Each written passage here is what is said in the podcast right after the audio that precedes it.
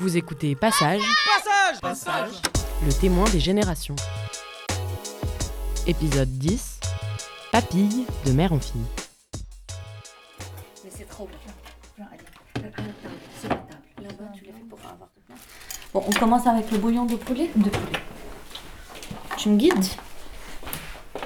Voilà. Mets les poulets dans la marmite et mets de l'eau dessus.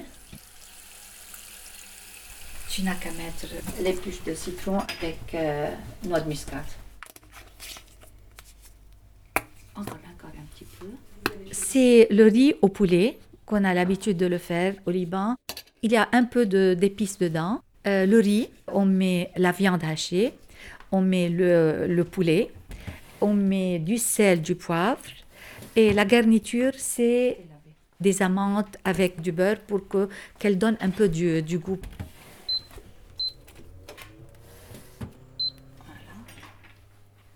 Je m'appelle Patricia Gemaël, je suis libanaise, je suis mère de foyer avec deux jeunes filles. Alors, euh, je suis Alice Boissy.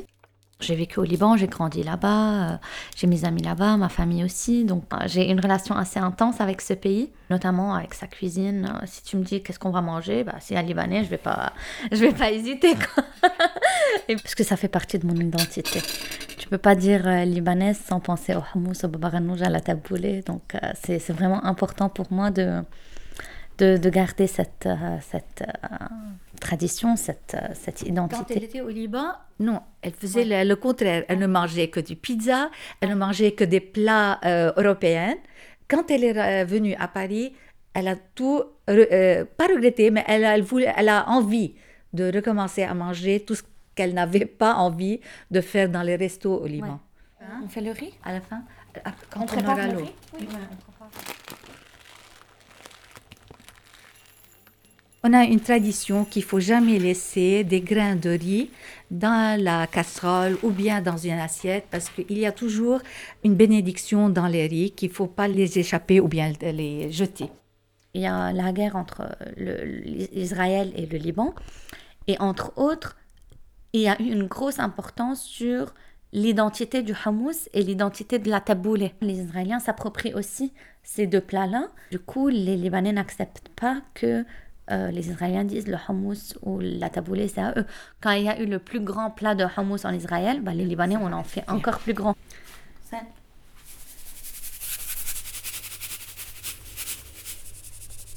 On garnit tout le riz du haut avec du poivre. Comme ça, on sait exactement. Il faut. Comment j'ai appris à, à cuisiner? C'est une histoire drôle.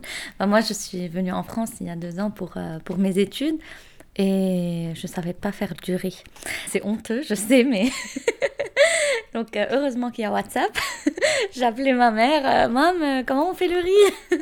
Euh, Tu sais, le riz au poulet que tu aimes faire, euh, qui est très bon, que tu fais, comment on le fait et donc, euh, avec la vidéo caméra et tout ça, elle me disait, bah, rapporte ça, ramène ça, fais ça, mais cette quantité, euh, Essaye de voir si c'est le, le poulet est bien cuit. Euh, coupe un peu au milieu.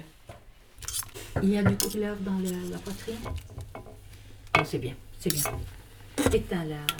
Avec ma mère, je j'ai jamais mis la main avec. Elle n'aime même pas, mais je regardais tout le temps ce qu'elle faisait. J'ai appris quelques plats que j'ai pas tellement réussi au début, mais après le temps, quand même, euh, j'ai pris l'habitude et c'est ma belle-mère aussi qu'elle m'a appris quelques plats. Petit à petit, je me suis habituée à faire. euh, on s'oblige comme quand on se marie. On était obligé à faire des plats pour, les, pour la famille. Alors, euh, petit à petit, on a appris tout.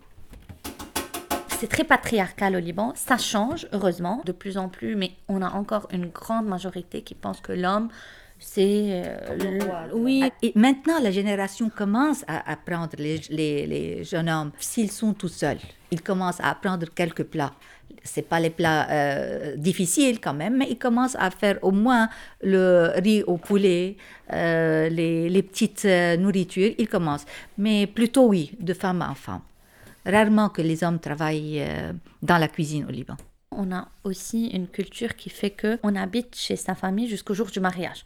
Donc euh, l'homme qui a qui était à l'école quand il était petit, à l'université après, euh, au travail après, il n'a jamais eu l'occasion d'être à la maison et d'apprendre à manger. C'est sa mère euh, qui lui a toujours cuisiné quelque chose pour prendre au travail. C'est les amandes qu'il fait éplucher et couper en deux. Ça sert de décoration. Mais c'est trop bon.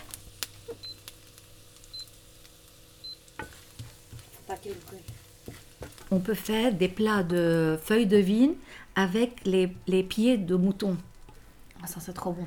Très bon. Ce sont des anciennes euh, femmes qui font ça. Ma mère, heureusement qu'elle l'ait fait, et mes filles ont goûté. Dans le temps, c'était de mère en fille. Mais maintenant, il y a plein de chefs qui, font, qui sont en train de faire des livres. Les recettes sont, sont différentes du nord au sud, à l'est, à l'ouest. Donc, quand on veut vraiment manger ce que maman faisait, il faudra demander à maman. Allez-y à la table. On dit ça. Yalla à la table. Et on a fini le, le laquelle? Le, le, le, Les plats est fini.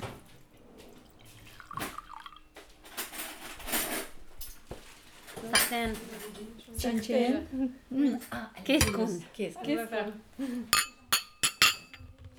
Cheers. Vous venez d'écouter Passage. Ce podcast a été réalisé par Émilie Béraud, Nolwenn Jemouillet et Annalisa Capellini.